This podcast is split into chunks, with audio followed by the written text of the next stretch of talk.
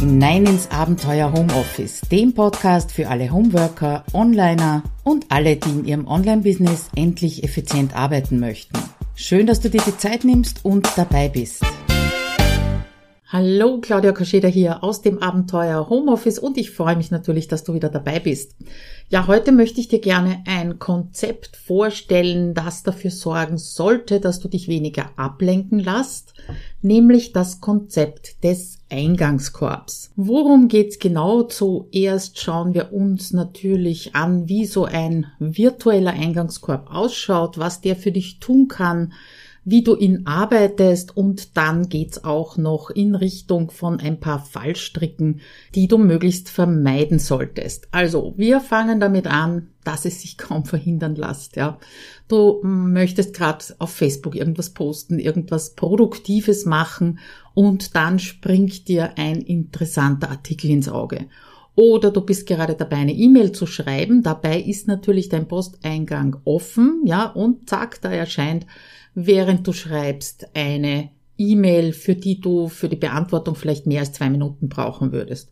Oder dein Kind steckt den Kopf in dein Homeoffice und sagt dir, dass es noch eine Unterschrift für die Schule braucht, Geld mitbraucht für einen Ausflug, was auch immer. Und zack, du bist abgelenkt. Ja, dabei hast du es ganz sicher auch vorgehabt, dich weniger ablenken zu lassen, während du arbeitest.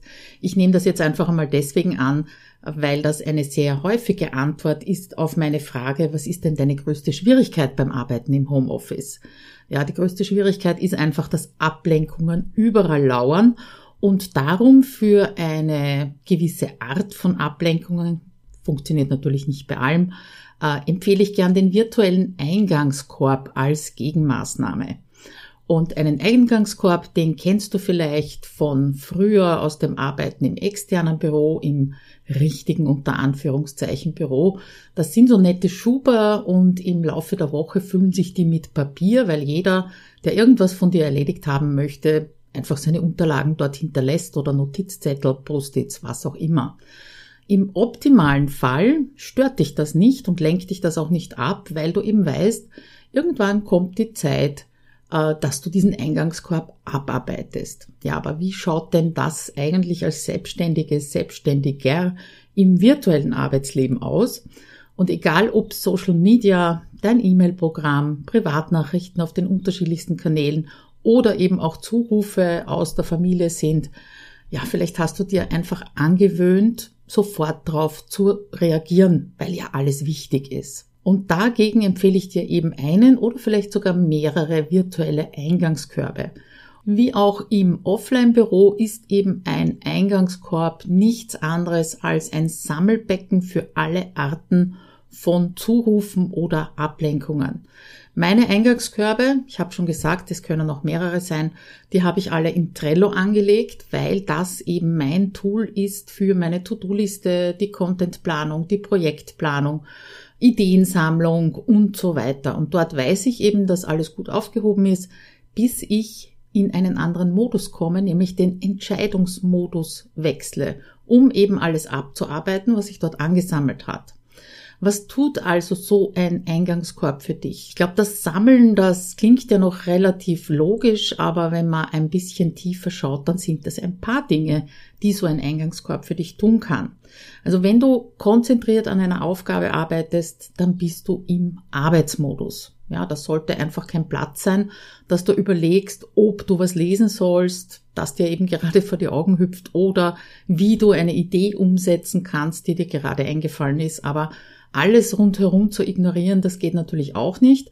Also lass deinen Eingangskorb das für dich regeln. Und dadurch, das ist das Erste, was ein Eingangskorb für dich tut, er sorgt dafür, dass du dich weniger ablenken lässt. Weil vielleicht bist du gerade dabei, einen Text zu formulieren, dann denkst du drüber nach, wie du deine Gedanken in Worte übersetzt, die jemand anderer verstehen kann. Oder du arbeitest dich in ein technisches Thema ein, dann bist du im Lernmodus, aber auf jeden Fall nicht im Entscheidungsmodus. Was auch immer du tust, frag dich mal, bist du jetzt gerade bereit dafür, diese eine Entscheidung zu treffen, nämlich die Entscheidung darüber, was passiert denn jetzt mit der Ablenkung, die da gerade aufgetaucht ist. Einer meiner Leitsätze dafür ist, dass eine Ablenkung nur zur Ablenkung wird, wenn du ihr folgst. Das heißt, wenn du dich eben ablenken lässt und diesen Weg weitergehst, den dir jetzt zum Beispiel ein interessanter Blogartikel anbietet.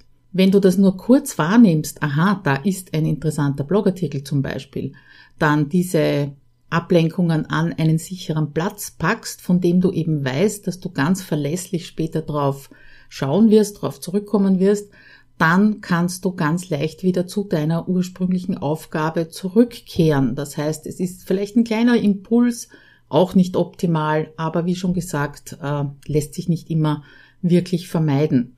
Aber du kannst eben zur ursprünglichen Aufgabe zurückgehen, ohne dass dir diese Ablenkung noch im Hinterkopf herumspukt, wenn du eben weißt, okay, verlässlich habe ich das dorthin gepackt, schaue ich mir später an. Also ein Eingangskorb sorgt dafür, dass du dich weniger ablenken lässt. Dann sorgt er auch dafür, dass du dir nicht zu viel auf deine To-Do-Liste packst. Und es gibt viele Gründe, warum deine To-Do-Liste nicht funktioniert. Einer davon ist eben, dass du ungefiltert alles drauf packst, was dir während des Tages unterkommt. Egal, ob das jetzt eine Idee ist, etwas zu lesen ist, eine E-Mail zu beantworten ist, die, das berühmte, berühmte Überschrift jetzt von deinem Kind. Es kommt einfach alles drauf. Ja, und dann ist am Ende des Tages diese To-Do-Liste eventuell sogar länger, als sie in der Früh war. Und das bedeutet einfach, dass du nicht dieses angenehme Gefühl und diese ja, in gewisser Weise auch Bestätigung hast, ich habe was geschafft, ich habe was abgearbeitet, wenn das Ding eben am Ende des Tages länger ist als am Anfang. Wenn du diesen Ablenkungen oder Unterbrechungen nicht folgst, dann ist das schon ein guter Anfang. Das heißt, wenn du es jetzt auf die To-Do-Liste packen würdest zum Beispiel, ja, weil das bedeutet, dass du schon verstanden hast, dass du dich nicht jetzt drum kümmern musst, weil eben gerade irgendwas anderes dran ist. Also ich will das gar nicht so sehr verteufeln, dass das auf die To-Do-Liste kommt, weil jetzt fehlt nur noch ein Schritt, damit du dich eben nicht in Schwierigkeiten bringst mit dieser überlangen To-Do-Liste, nämlich der, dass du diese Ablenkungen an einem spezifischen, definierten Platz sammelst, um später eine Entscheidung darüber zu treffen. Und das ist eben dein Eingangskorb. Wenn du stattdessen eben alles ungefiltert auf deine To-Do-Liste packst, nämlich auf die effektive, das muss ich noch tun, dann wirst du bei jedem Blick drauf wahrscheinlich erst einmal entsetzt sein, weil anscheinend so viele Aufgaben auf dich warten. Und zweitens wirst du deine echten Aufgaben zwischen den vielen gepackten Zurufen gar nicht mehr erkennen. Ja, mach dir bewusst, ähm, alles, was irgendwie viel ist, das bedeutet für dich auch immer, dass das Anfangen schwerer wird, weil viel ist anstrengend, viel ist frustrierend. Und dann schließt du deine To-Do-Liste eben lieber und beschäftigst dich mit irgendwas ganz anderem. Ja, und dann wird's zur Unterbrechung, dann wird's zur Ablenkung und dann wird's, kommt's zur Aufschieberitis. Also zweiter Punkt, du packst dir nicht zu viel auf deine To-Do-Liste, wenn du das lieber in einen Eingangskorb legst. Der dritte Punkt, äh, wobei dir ein Eingangskorb hilft, ist, dass du dadurch einen genialen Filter hast. Also wie oft kommt's vor, ich schaue meinen Eingangskorb durch und sehe irgendein Kärtchen, da steht was drauf, da ist ein Link drauf. Ich folge diesem Link und frage mich, mh, was wollte ich denn eigentlich da damit? Und das ist für mich der eindeutige Hinweis, dass ich dieses Kärtchen, wie gesagt in Trello, lösche und überhaupt keinen Gedanken mehr dran verschwende. Ich würde sagen, mindestens ein Drittel, wenn nicht sogar die Hälfte dieser Sammelstücke lösche ich weil ich außerhalb von diesen Unterbrechungen, da finde ich es nicht mehr so spannend oder ich weiß eben gar nicht mehr, was ich damit wollte. Das heißt, der Eingangskorb ist eben auch ein Filter, der dafür sorgt, dass du nicht alles in deinen Kopf, in deine Gedankenwelt lasst, was dir im allerersten Moment interessant erscheint. Also, drei positive Effekte hast du durch den Eingangskorb. Du lässt dich weniger ablenken, du packst nicht zu viel auf die To-Do-Liste und du hast einen genialen Filter dafür. Nehmen wir jetzt an, du hast einen Eingangskorb, du packst da alles Mögliche rein. Ja, aber wie arbeitest du den optimal ab? Wenn du den abarbeitest, dann solltest du bitte genug Energie haben, um schnelle Entscheidungen treffen zu können.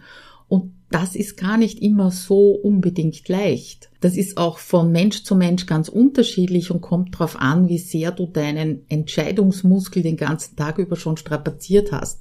Natürlich wäre es optimal, wenn du das jeden Tag machst. Also zum Beispiel äh, in der Früh vor deiner Tagesplanung, wenn du dafür sorgst, dass eben dein virtueller Eingangskorb leer ist. Aber zumindest am Ende deiner Arbeitswoche solltest du deinen Entscheidungsmuskel anspannen und das erledigen. Bei mir ist das der Freitagnachmittag. Kommt halt auch in gewisser Weise darauf an, ob du auch zeitrelevante Aufträge bzw. Zurufe in den Eingangskorb packst. Wenn das so ist, dann wäre es anzuraten, dass du ihn jeden Tag zumindest einmal ja oberflächlich drüber scannst und äh, die herausfischst, die eben einen Termin haben oder zeitlich relevant sind. Die solltest du dann auch dementsprechend priorisieren. Bei mir funktioniert das in der 1-Minuten-To-Do-Liste sehr gut. Die verwende ich ja schon seit Jahren, weil sie mit einem Zeithorizont arbeitet. Das heißt, ich muss nicht sofort genau den Tag und die Uhrzeit bestimmen, wann ich das erledigen werde, es gibt da drei Hauptlisten. Das eine ist die Critical Now. Das sind wirklich nur die Dinge drauf, die heute erledigt werden müssen. Dann gibt's die Opportunity Now Liste. Das sind die Aufgaben, die so in den nächsten sieben bis zehn Tagen dran sind. Und die Over the Horizon Liste. Ja, das ist alles, was später kommt oder später erledigt werden muss. Ja, durch diese Systematik verwende ich eben für terminrelevante Aufgaben ganz oft den Eingangskorb gar nicht, sondern pack sie eben gleich in den richtigen Zeithorizont, funktioniert aber natürlich auch nur, weil ich mich darauf verlassen kann, dass ich diese Listen regelmäßig durchschaue und weiter priorisiere. Aber das nur nebenbei. Was uns zu den Fallstricken bringt, da gibt's eben auch ein paar davon und ich hoffe, dass dir dieses Konzept logisch erscheint, beziehungsweise bestechend für dich klingt, dass du es eben sofort ausprobieren möchtest. Aber wie ich schon gesagt habe, es gehört ja nicht nur das Sammeln dazu, sondern eben auch das Abarbeiten.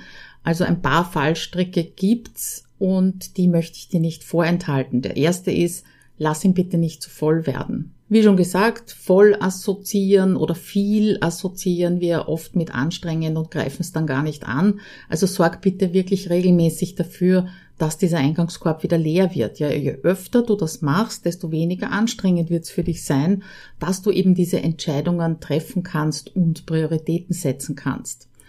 Zweite Fallstrick ist, wenn du mehr sortierst als entscheidest. Ja, wenn du bemerkst, dass du eben mehr sortierst, als zu entscheiden, dann kann es wirklich dran liegen, dass du gerade zu müde bist, ja, um eine klare Entscheidung zu treffen. Und vielleicht bemerkst du auch eine gewisse Unsicherheit. Soll ich das jetzt wirklich aufheben? Wo soll ich das aufheben oder kann ich es löschen? Dann stopp bitte dieses Eingangskorb durcharbeiten und äh, geh mit frischem Kopf dran am nächsten Tag vielleicht. Ja, und der dritte Fallstrick, das ist halt auch wieder eine Gewohnheit, das ist wieder eine Routine, wie so vieles, allerdings eine mehrstufige und du solltest für dich sicherstellen, dass du nicht in der ersten Stufe hängen bleibst, nämlich beim Sammeln. Das wäre keine Hilfe. Also Stufe 1 ist die Ab das Ablegen im Eingangskorb und Stufe 2 ist halt den Eingangskorb regelmäßig durchzuarbeiten und dabei währenddessen Entscheidungen zu treffen. Ja, das Fazit zum Konzept, äh, ich kann es gar nicht oft genug betonen, lass bitte Ablenkungen nicht zu Ablenkungen werden. Und das funktioniert ganz gut, wenn du dich beobachtest, wann du dafür besonders anfällig bist, in welchem Modus du dich gerade befindest. Nach meiner Erfahrung ist das oft dann der Fall, wenn du müde bist, äh, wenn du schon länger keine sinnvolle Pause gemacht hast oder dich gerade mit einer Aufgabe beschäftigst, die dir entweder ganz viel abverlangt, weil es was Neues ist oder auf der anderen Seite dir keinen Spaß macht. Und nicht zuletzt, vielleicht ist dieser Begriff Eingangskorb für dich irgendwie negativ behaftet oder du findest ihn zu verstaubt, dann wechsel ihn aus, weil dein Eingangskorb ist dein Entscheidungskorb.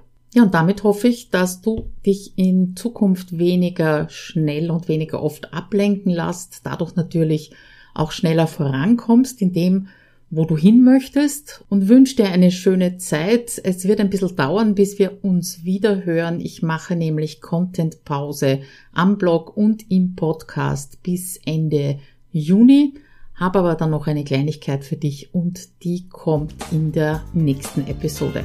Bis dann, alles Liebe, ciao!